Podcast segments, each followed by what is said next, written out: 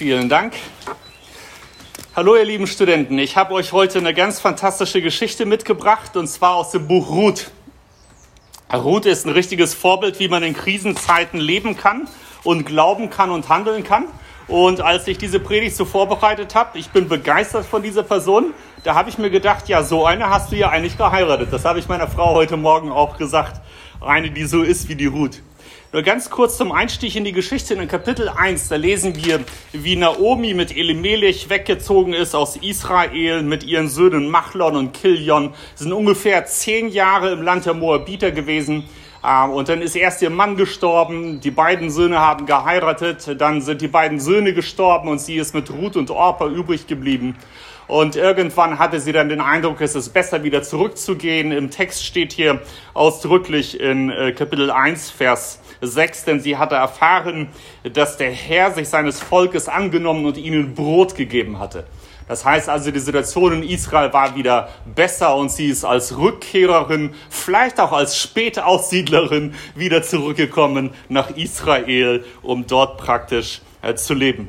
Aber noch davor, da hat sie den beiden äh, Schwiegertöchtern einen Freifahrtschein gegeben und gesagt, ihr könnt eigentlich äh, gerne hier bleiben und äh, wieder neu heiraten. Ihr müsst euch nicht an den äh, Familienvertrag, den Bund, die Ehe und dieses Hineingetretensein in die Familie dort verpflichtet fühlen. Ich löse euch aus diesem Vertrag. Ihr habt keine Pflicht, mich zu versorgen bis ins Alter. Ich kann sowieso jetzt nicht mehr äh, Kinder kriegen, die dann vielleicht später eure Ehemänner werden können können. Und wenn, dann wird es viel zu Jahr lange dauern, bis die erwachsen sind. Äh, das war so äh, die Sippe damals, so hat man es damals gemacht.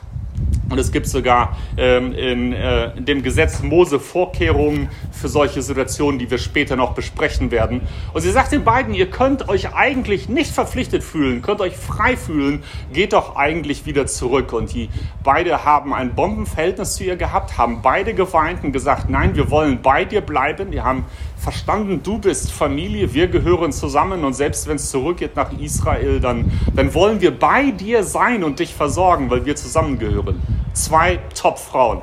Irgendwann lässt sich die Orpa dann überreden und zieht äh, äh, zurück und bleibt praktisch im Land der Moabiter. Und Ruth sagt dann diesen ganz besonderen Satz. Äh, und das ist ein Satz nicht nur, wo man sagen kann, das ist eine Bekehrung zu dem Gott Israels. Die Bekehrung mag früher stattgefunden haben, sondern ein Glaubensbekenntnis nicht nur zu Gott, sondern auch zu Naomi. Sozusagen, ich habe ja reingeheiratet. Dies ist meine Pflicht. Dies ist der Vertrag, den ich eingegangen bin und ich mache das gerne. Ich sehe dies als meine Aufgabe, das zu tun. Und sie sagt in 1,16, wo du hingehst, da will ich auch hingehen. Wo du bleibst, da bleibe ich. Dein Volk ist mein Volk. Das ist übrigens etwas, was man sagt, wenn man in eine Familie hineinheiratet. Und dein Gott ist mein Gott. Wo du stirbst, da sterbe ich auch. So, wir sind fürs Leben miteinander verbunden da will ich auch begraben werden. Damit hat sie eigentlich das ausgesprochen, was man ausspricht, wenn man in eine Familie hineinheiratet, weil der Sohn verpflichtet war für die Versorgung der Eltern. Sie heiratet in die Familie hinein und erbt diese Verpflichtung. Und dann sagt sie, der Herr tue mir dies und das, nur der Tod wird mich und dich scheiden. Das ist so ein Glaubensbekenntnis vor Gott unter seinen Regeln. Ich werde mich richtig verhalten, egal ob es gut läuft im Leben oder ob es schlecht läuft im Leben. Aber ich werde diesen geraden Weg mit dir gehen, den ich einmal angefangen habe. Damit haben wir eigentlich die Grundlage gelegt für diese Geschichte. Ruth hat hier Farbe bekannt und sie hat gezeigt, aus was für einem Holz sie geschnitzt ist. Eine geradlinige Person, die zu ihren Verpflichtungen steht, die zu den Menschen steht, die auf sie angewiesen sind. Für sie zu sagen, ich will jetzt mein eigenes Leben führen und aus der Verpflichtung heraustreten, wäre zu sagen, lass mal diese alte Frau gucken, wie sie selbst zurechtkommt ob sie irgendwo unter der Brücke bleibt oder nicht, in einem fremden Land, wo ich sie nie mehr sehen kann, die eigentlich meine Schwiegermutter ist, ähm, das hat Ruth nicht übers Herz gebracht. Und das sagt ganz viel aus über diese Frau. Das ist fantastisch, das finde ich richtig gut. Dann gehen die beiden zurück nach ähm, Israel bleiben dort und dann lesen wir in Kapitel 2 äh, ganz am Anfang einen Lösungsansatz schon. Dort steht, es war aber ein Mann, ein Verwandter des Mannes der Naomi, von dem Geschlecht Elimelechs mit Namen Boas, der war ein angesehener Mann. Das wird einfach mal so reingeworfen, angesehener Mann, wohlhabend und gleichzeitig auch angesehen aufgrund seines Rufes als redlicher und barmherziger Mann. Ähm, Im damaligen Israel, wenn man so unter dem Gesetz Mose gelebt hat, dann ging es nicht nur darum, ähm, Regeln einzuhalten, sondern da gab es auch Regeln, wie man mit armen Menschen umgeht, wie man mit den Notleidenden umgeht, ja, in der Stadt, in der Bevölkerung und ganz besonders auch mit Notleidenden in der eigenen Familie. Und an all diese Dinge hat sich dieser Typ gehalten, weil sein Herz genauso am rechten Fleck war wie bei der Ruth. Und jetzt kommt die erste Lektion, die ich uns mitgeben möchte in einer Krisenzeit, in der wir uns hier auch in Deutschland befinden. Die Leute damals waren in einer Krise, wir sind heute in einer anderen, aber ähnlichen Krise, nur dass wir nicht ganz so existenziell ähm, äh, betroffen sind wie die Ruth und Naomi. Ruth sagt dann zu ihrer, Schwester, äh, zu ihrer äh, Schwiegermutter in Kapitel 2, Vers 2, und Ruth die Moabiterin sprach zu Naomi, lass mich aufs Feld gehen und Ehren auflesen bei einem, vor dessen Augen ich Gnade finde. Und Naomi sprach zu ihr, Gehin, meine Tochter. Also hier sind zwei Punkte drin. Man sagt ja ganz oft, Not lehrt beten. Zusätzlich muss man aber auch sagen, Not lehrt arbeiten und Not lehrt Not lehrt Demut. Es gibt Situationen, in denen es sehr viel einfacher ist, über den Staat zu schimpfen, äh, über das System zu schimpfen, über das Schicksal zu schimpfen, vielleicht über die Regierung oder äh, Gott anzuklagen, dass er gewisse Dinge zulässt in unserem Leben. Aber hier haben wir eine Frau, bei der all das nicht vorkommt. Hier haben wir eine Frau, die ihre, ihre Verpflichtung annimmt und ähm, ganz im Sinne der äh, Pflichtethik, die wir aus der Bibel kennen und die wir im Unterricht auch bei Immanuel Kant besprechen, da nimmt sie ihre Pflicht an. Und deshalb ist der erste Punkt, den ich hier ansprechen möchte, aus den Worten, äh, die sie zu Naomi gesagt hat und hier, dass sie arbeiten gehen will, tu deine Pflicht. Stell dich deinen Aufgaben. Anstatt über Dinge da draußen zu fabulieren und zu spekulieren, ist es besser, das zu tun, was vor dir liegt, was in deinem Aufgabenbereich liegt, was in, deinen, in deinem Bereich liegt, da wo deine Hände sind, wo du etwas tun sollst. Ganz interessant ist ja, dass Menschen sich manchmal Gedanken darüber machen, ob gerade die Corona-Krise ein Zeichen der Endzeit ist. Oder es gibt auch Leute, die sagen, die Corona-Krise ist ein Vorläufer des Antichristen. Da müssen wir jetzt einfach nur ein paar Jahre abwarten und dann werden diese Leute auch genauso leise wie die Leute, die früher darüber geschimpft haben, dass die Digitalisierung ein Vorläufer des Antichristen äh, ist. Und ähm, heute nutzen gerade diese Leute die Digitalisierung via Livestream und anderen Dingen, genauso auch bargeldloser Verkehr. Das wird sich irgendwann alles ausebnen. Aber das Tragische ist, dass Menschen bei solchen Endzeitfragen dann oft dahin kommen, über Ereignisse zu spekulieren, während Jesus die Zeichen der Endzeit seinen Jüngern gegeben hat, um sie wachsam zu machen und fleißig zu machen. Deshalb steht in der Endzeitrede Jesu äh, die ausführlichste Rede Matthäus 24 und 25 in Kapitel 25 das Gleichnis der Talente wo dem einen fünf, dem anderen drei, dem einen eins gegeben werden. Und entscheidend ist nicht, welche Fragen du beantworten kannst über die Reihenfolge von den Dingen, die später noch kommen werden. Das ist gar nicht das Ziel Jesu gewesen, sondern das Ziel Jesu war zu sagen, ihr sollt treu sein und ihr sollt fleißig sein. Und äh, da finde ich das so spannend, dass wir auch das von der Ruth hier lernen können, dass sie nicht über große Fragen fabuliert und spekuliert, zu Hause auf dem Sofa oder auf dem Lager, auf dem man gelagert hat, da wo man geschlafen hat, sondern dass sie das sieht, was sie tun kann, was sie tun muss, was ihre Pflicht ist. Und sie stellt sich unter ihre Pflichten. Deshalb mein erster Punkt, such, tu deine Pflicht. Und das zweite ist, sie sucht Arbeit. Äh, man kann rumklagen, wie schlecht die Welt ist. Man kann auch rumklagen, dass es nichts gibt in deinem Beruf. Äh, man kann rumklagen, dass man in einem fremden Land gelandet ist, wie sie hier war, in einem fremden Land. Und sie ist flexibel. Sie sucht Möglichkeiten. Sie sucht irgendwo eine Lücke. Sie sucht irgendwo eine Nische, wo sie reinpasst, wo sie arbeiten kann. Und das ist der zweite Punkt, den wir heute mitnehmen wollen. Wir wollen genauso wie Ruth Arbeit suchen. Und wir wollen uns einsetzen und flexibel sein, auch außerhalb von unseren Berufen, da wo wir von finanzieller Not betroffen sind, aus dieser Not rauskommen mit Gebet und Arbeit. Oft tun Menschen ja Gott gegen die eigene Wirksamkeit irgendwie ausspielen. Man sagt dann, dies ist das, was passieren wird. Und wie viel ist Gott beteiligt? Sagen wir 50 Prozent. Und wie viel ist der Mensch beteiligt? Und dann, äh, die einen sagen dann, der Mensch ist 70 und Gott 30. Und die anderen sagen, Gott ist 70 und der Mensch 30. Und ähm, vielleicht sollte man lieber sagen, beides ist zu 100 Prozent. Martin Luther hat mal gesagt, wir sollten arbeiten, so als würde alles Gebet nichts helfen. Und wir sollen beten, so als würde alle Arbeit nichts helfen. Äh, kann es sein, dass Gott dich geschaffen hat und in diese Welt hineingesetzt hat und dass du arbeiten wirst und von, er von dir 100% Einsatz erfordert, aber dass gleichzeitig Gott zu 100% durch dich wirkt? Und wenn du in die Arbeit hineingehst, wenn du diese Lücken, diese Nischen suchst, um aus deiner Not herauszukommen, dass du feststellen wirst, dass ganz viel von dem, was du tust, von Gott schon vorbereitet ist. Vorbereitet gewesen ist, wo er Menschen platziert hat in deinem Leben, lange bevor du diese Nische gesucht hast, lange bevor du diese Lücke gesucht hast. Wie kannst du das aufteilen auf 50-50 oder 70-30 in die eine oder andere Richtung? Nein, wir würden sagen als Christen 100% von dir. Und Gott ist sowieso mit 100% da und wird mit 100% dich unterstützen und dir helfen. Jetzt geht es aber weiter im Text. Wir sehen, wie diese Frau arbeitet. Sie sagt dann ähm, äh, zu ihrer Schwiegermutter, ich will arbeiten gehen, vielleicht kann ich irgendwo wenigstens was sammeln. Und die Schwiegermutter sagt, ja, geh hin, meine Tochter. Und in Vers 3 in Kapitel 2 lesen wir, sie ging hin und las auf den Schnittern nach auf dem Felde. Also bei der Ernte ist er den Erntearbeiter nachgegangen und hat das aufgelesen, was sie liegen gelassen haben. Es gab auch eine Regel, ähm, dass man nicht ein zweites Mal als Feldarbeiter rumgehen soll, sondern extra das, was liegen gelassen ist, für die Armen äh, liegen lässt. Das war so das Sozialsystem damals, dass man etwas dafür tun musste und man hat da auflesen können. Und es traf sich, dass dies Feld dem Boas gehörte, der von dem Geschlecht Elimelechs war. Was für ein Zufall!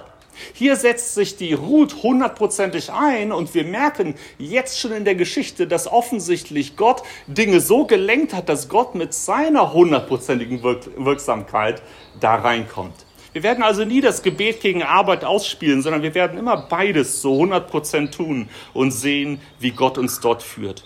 Und siehe, Boas kam eben von Bethlehem und sprach zu den Schnittern und sagte ihnen, der Herr sei mit euch. Und sie antworteten ihm, der Herr segne dich. Und äh, dann fragt Boas, äh, wer ist denn dieses fremde Mädchen? Und die Schnitter sagen ihm, ja, das ist äh, von der Naomi und die kam von den, äh, aus, äh, von den Moabitern zurück und die hat hier gearbeitet. Und ganz interessant, sie sagen dann zu ihm, ähm, äh, in Vers 7, dieses Mädchen, sagen die Schnitter, hat uns gesagt, lass mich doch auflesen und sammeln hinter den Gaben. Und sie ist gekommen und ist da geblieben von morgen an bis jetzt und hat nur wenig ausgeruht. Das heißt, dieses Mädchen ist am Malochen mehr als wir. Die ist richtig fleißig, um ihre Schwiegermutter zu versorgen und um sich selbst zu versorgen, um aus dieser Not herauszukommen. Hier ist dieses Suchen nach Arbeit, hier ist dieser äh, Fleiß, dieses Suchen einer Nische und sich reinhängen und dann auch mehr tun als andere, nicht zu früh aufzuhören. Das sehe ich als ein ganz, ganz tolles Vorbild bei der Ruth. So kommt man durch Krisen hindurch. Ich muss aber auch sagen, ich sehe da noch einen anderen Punkt da Ruth gesagt hat, ich will diese niedrige Arbeit einer Bettlerin machen und ich äh, werde das machen auf einem Feld von jemandem, vor dessen Augen ich Gnade finde. Ich weiß nicht, wie verzweifelt dieses Mädchen gewesen ist. Ähm, wenn dein Mann gestorben ist und dein Schwager gestorben ist und äh, der Schwiegervater gestorben ist und ihr allein geblieben seid in einer männerdominierten Welt, in der Frauen eigentlich nicht geschäftsfähig waren und man auf Männer angewiesen ist für ähm, äh, solche Dinge, gerade für die Ernährung, dann will sie bei einem auf dem Feld etwas auflesen, wo sie Gnade findet vor seinen Augen.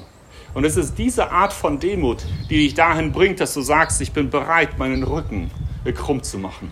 Es ist dieses Kleinwerden vor dem Herrn, wo du sagst, ich bin jetzt in einer Notsituation und ich muss Hilfe suchen.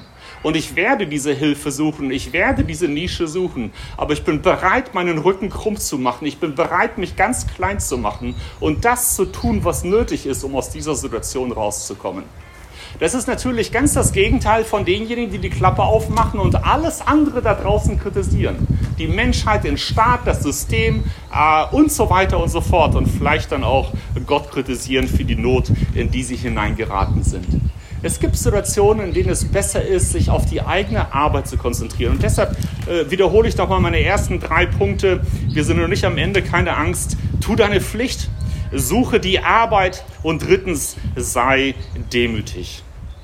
Sie ist demütig und konzentriert sich dann auf die Arbeit, die sie tun kann. Boas ist richtig begeistert von ihr und redet zu ihr und sagt, ja, ich will dir helfen, ich kann dir helfen und sagt, komm, dann kannst du auch bei uns essen, du kannst dich bei uns ernähren, du kannst dich bei uns versorgen und du kannst sogar äh, auch da trinken, wo meine Schnitter etwas trinken und er kümmert sich um sie. Gibt ihr also einen Platz unter den Arbeitern.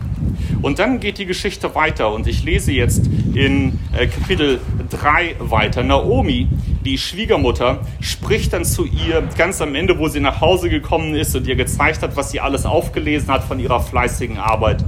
Und sie sagt, meine Tochter, ich will dir eine Ruhestadt suchen, dass dir es wohlgehe. Also ich will versuchen, dich in eine Familie wieder hineinzubringen, wo du sicher bist, wo du versorgt bist, wo du nicht mehr in Not und Chaos lebst, sondern wo dein Leben wieder aufblühen kann.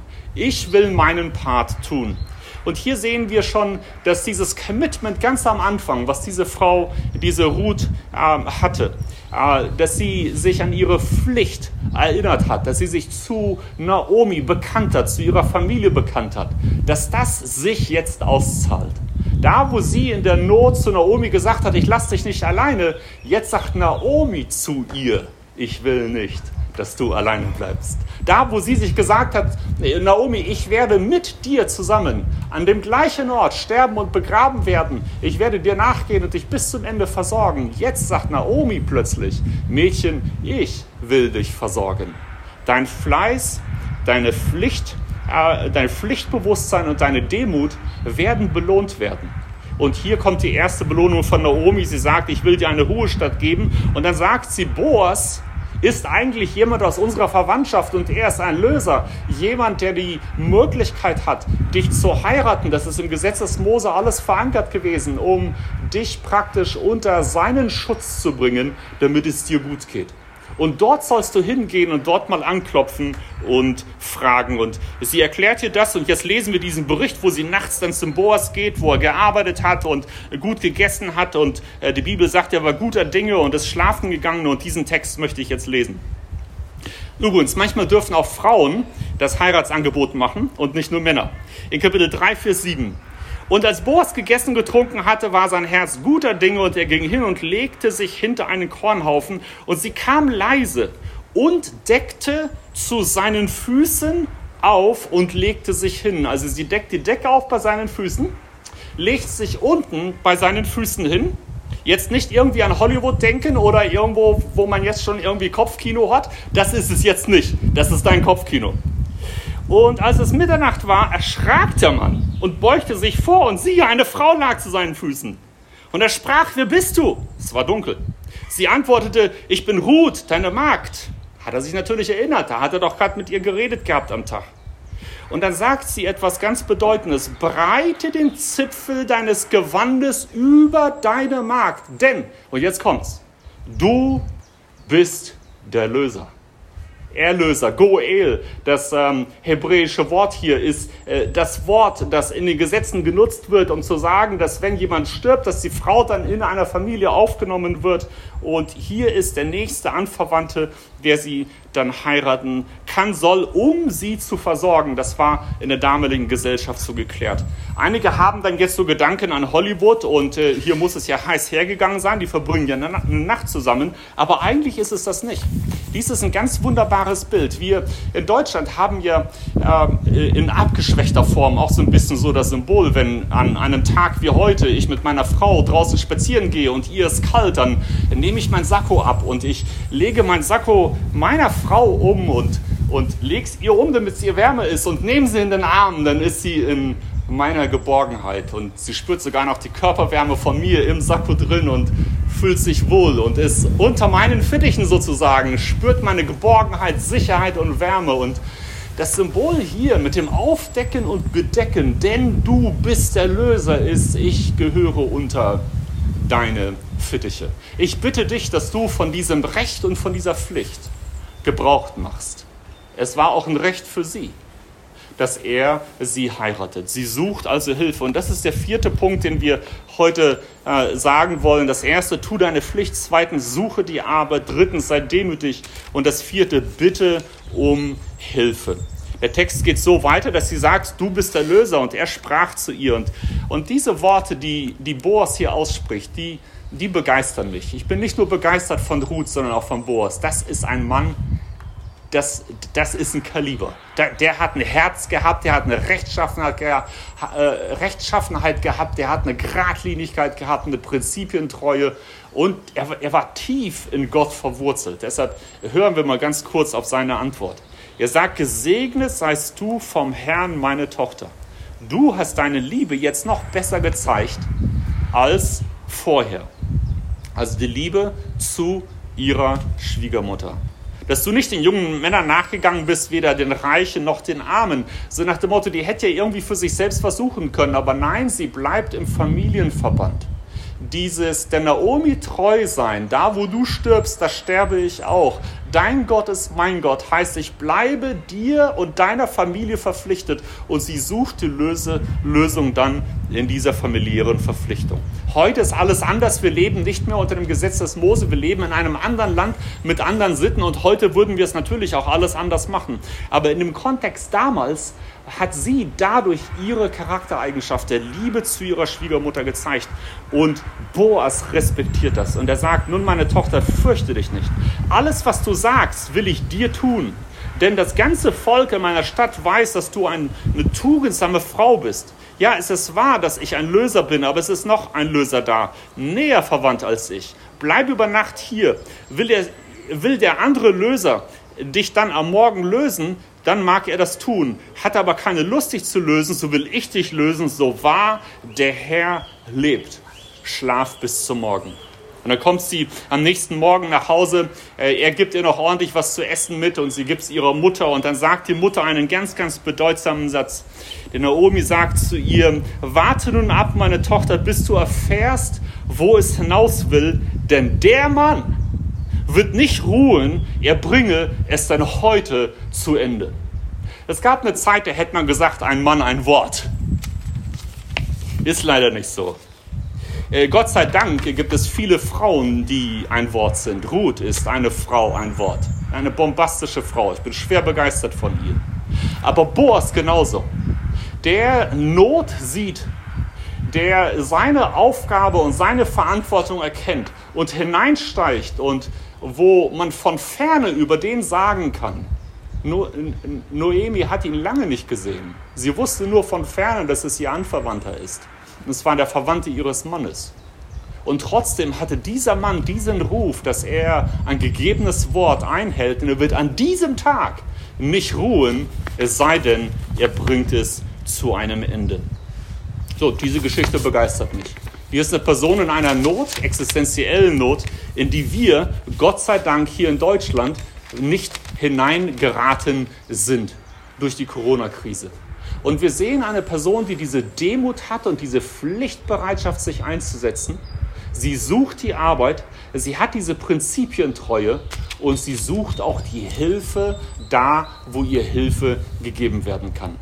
Ich wünsche euch, liebe Studenten, dass ihr genauso flexibel seid Dass ihr genauso eure Aufgaben seht, die in eurem Aufgabenbereich sind und dass ihr eure Probleme versucht zu lösen und das nicht auf andere schiebt.